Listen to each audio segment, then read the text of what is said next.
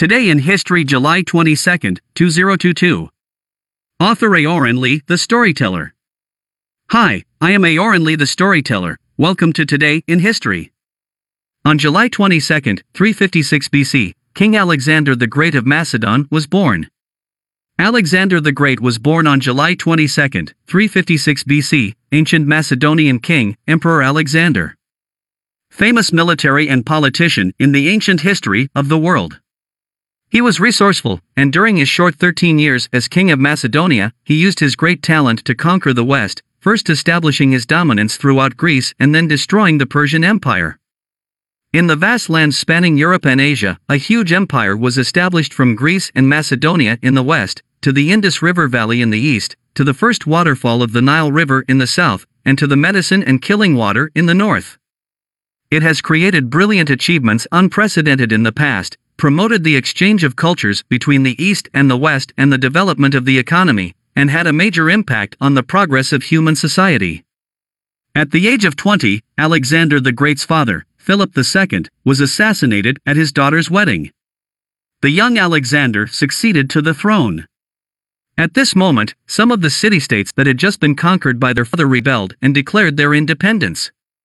Alexander, with great speed, slaughtered chickens and monkeys, took down several larger city-states, and sold all those who did not want to submit to his rule as slaves. These large city-states were all killed, and the other small city-states had to submit to Alexander the Great, submitting to his rule and recognizing him as the highest commander. Ecstatic, Alexander marched east, trying to conquer Persia on the grounds that Persia had ravaged Greek lands.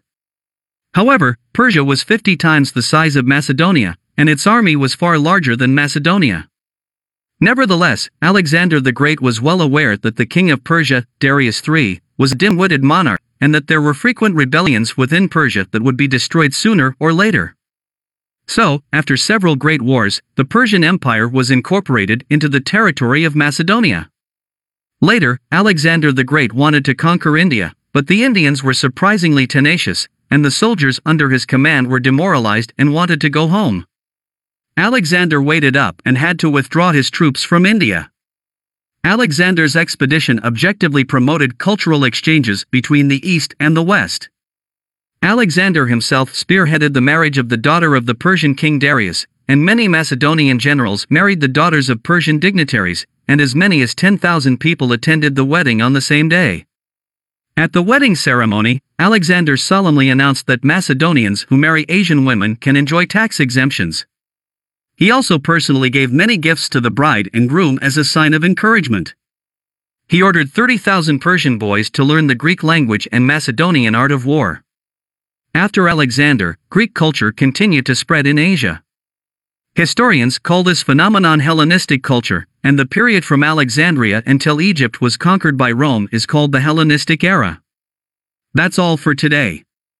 Thanks for your listening. Now this show has updated for one week. If you want to write a review, you can write on Ximalaya, Qingting FM, or Apple Podcasts. Do you want to know what happened on July 23rd in the past? Check our new episode at 0 UTC, July 23, 2022.